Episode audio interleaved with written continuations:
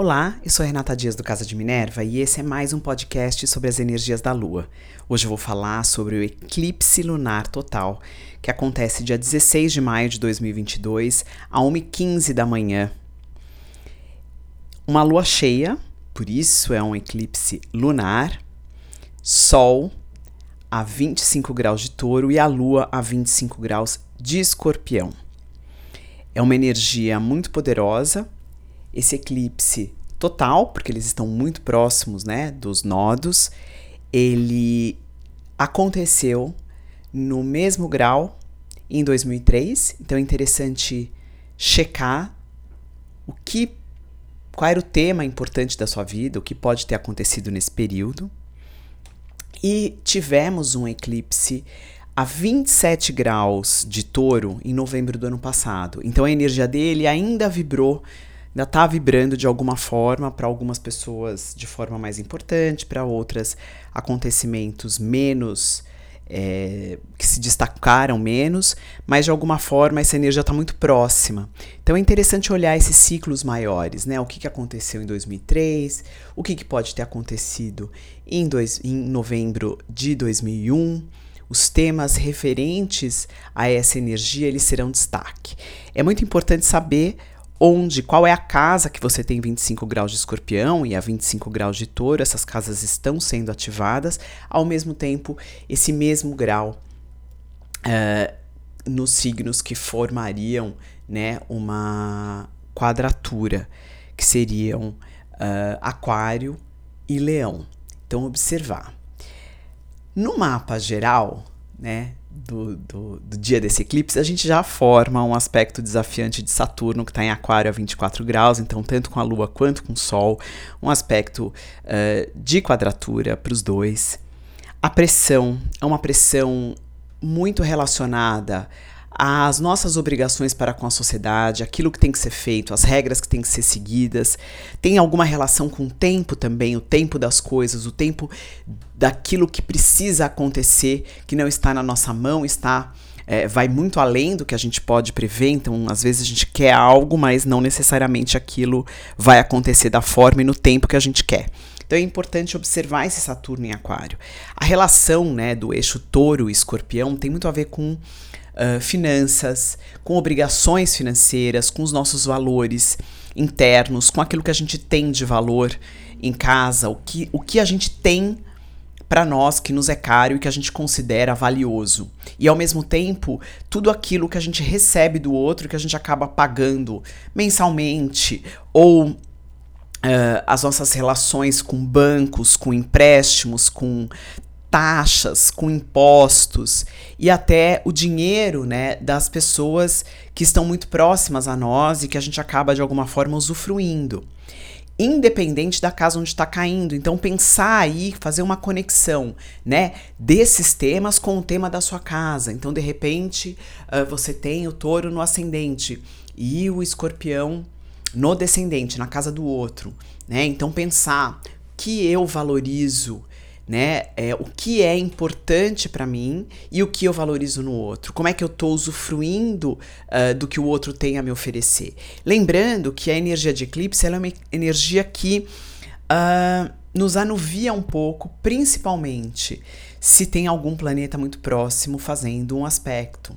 Então ele tira a energia desse planeta, principalmente a energia mais natural de ação dele. Então você começa a ter que ser mais é, precisa estar mais presente na, na relação que esse planeta te traz uh, de ação. Então, o que ele faz com você, você precisa saber e estar tá ali com, e, e, se preparar um pouco mais. Ele não vai funcionar de forma natural como você costuma trabalhar com ele. A mesma coisa se está muito próximo uh, de ascendente, de descendente, de meio do céu, de fundo do céu algo ali que funcionava naturalmente vai precisar de um pouco mais de atenção, porque não vai funcionar dessa forma.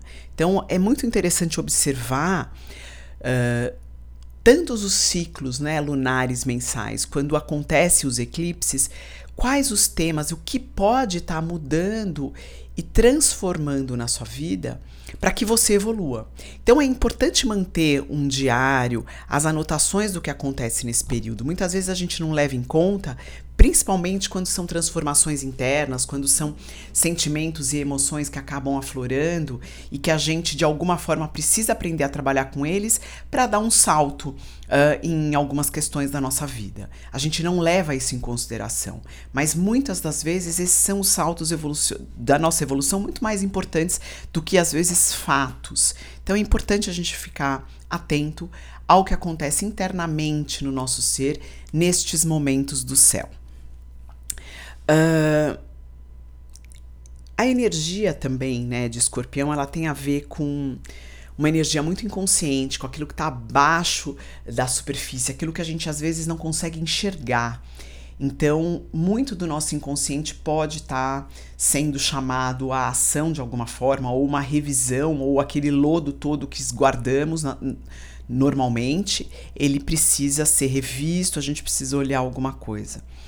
Um, a energia de, to, de, de, de touro, ela tem a intenção de se manter, então o Sol está ali, muito próximo ao nó do norte, então entender o que é importante, o que é realmente valoroso para você, então isso mantém na sua vida, e a energia de escorpião, onde está a lua uh, e onde está acontecendo né, o eclipse é, na verdade, é, a 25 graus de touro, ele tá muito. Desculpa, a 25 graus de escorpião tá muito próximo do nó do sul. Então, o que, que precisa ser eliminado, transformado, modificado, revisto, né?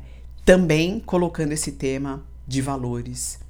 Uh, de repente, você rever os seus gastos mensais, aquilo que você, o estilo de vida. Quando a gente tem um eclipse envolvendo Saturno? Será que fazer um sacrifício ou mudar um pouco o estilo de vida lá na frente vai te trazer alguns benefícios que no momento atual você acha, ah, não é, não é necessário, mas enfim, por que não? Faça. Aproveite isso. É, a gente está com um trânsito muito forte de Urano passando por Touro, pedindo uma revisão dos nossos valores, inclusive daquilo que a gente materialmente lida no dia a dia. Por que não aproveitar esse eclipse e já fazer essa revisão, já eliminar aquilo que é desnecessário para você no seu estilo de vida? Né? É um ótimo período também para dar uma olhada em armários, em coisas que estão paradas em casa, fazer isso circular, fazer essa energia ir para outro lugar. Isso ajuda também a começar a trazer para a superfície algumas questões que às vezes a gente, através de acúmulos, a gente mantém guardada e mantém isso inconsciente em nós. Regente desse eclipse é Plutão. Plutão forma um aspecto maravilhoso com o Sol, um aspecto fluente, um trígono, e um bom aspecto com a Lua também, um sextil. Ao mesmo tempo que Marte é o segundo é, regente né, de escorpião. Ele está em uh, um aspecto de conjunção, ou seja, muito próximo a Netuno, que também forma aspectos bons com esse, com esse eclipse. Então, um aspecto de trígono com a Lua, um aspecto uh, de sextil com o Sol. É quase como se as respostas estão aí, muito mais visíveis e muito mais emocionalmente disponíveis do que você pode imaginar, mas você ainda não conseguiu uh, captar. A sua mente intelectual, a sua mente material, ela ainda não captou a mensagem, mas ela tá aí. Então você vai encontrá-la através desses movimentos, desses movimentos de energia, de eliminação, de reciclagem, de tirar o que é desnecessário, tudo isso vai ajudar você a trazer para a consciência quais são os próximos passos para esse caminho futuro ser mais sólido, ele ser mais real, ele ter raízes mais sólidas. Então, um momento de eclipse forte, importante, de novo vou destacar se você conseguir observar o que em 2003 estava acontecendo, quais eram as oportunidades de vida que apareceram, que de repente nesse ciclo agora elas não fazem mais sentido. Né? A mesma coisa em 2014 a gente teve um Saturno é, no ponto onde está é, o, essa Lua. Então observar o que, quais as os compromissos de vida você assumiu em 2014, que hoje, com essa revisão dos seus valores, eles não fazem mais sentido. Olha só, outra oportunidade, outra forma de trabalhar com essa energia. Sempre, de novo, a observação dos temas que permeiam a sua vida nesses ciclos, que são ciclos maiores, que eles definem ali a nossa capacidade de evoluir de acordo com os acontecimentos que a gente materializa a cada período de vida. Então, a observação, anotar aquilo que acontece, por mais sutil e por mais bobo que pareça, ele lá na frente pode te ajudar a definir caminhos que até então você achava que não tinha informação suficiente, né? O, o journaling ou é, a escrita, né, diária daquilo que nos acontece, ela nos permeia, uh, ela faz com que a gente crie ali um, um caminho um, uma guiança de alguma forma para que nos ajude a gente ter informações, às vezes até para nos convencer a tomar as decisões que o nosso emocional já entendeu, mas que a nossa mente precisa de validação. Então, é um processo humano, é natural, mas que a gente precisa aprender a trabalhar. Né? Nem tudo o que é real está materializado. Às vezes as nossas emoções, elas e a nossa e, e aquilo que o corpo nosso está dizendo, ele é uma resposta muito mais uh, certeira, muito mais real do que simplesmente aquilo que intelectualmente a gente entende. Eu deixo vocês por aqui e até o próximo podcast.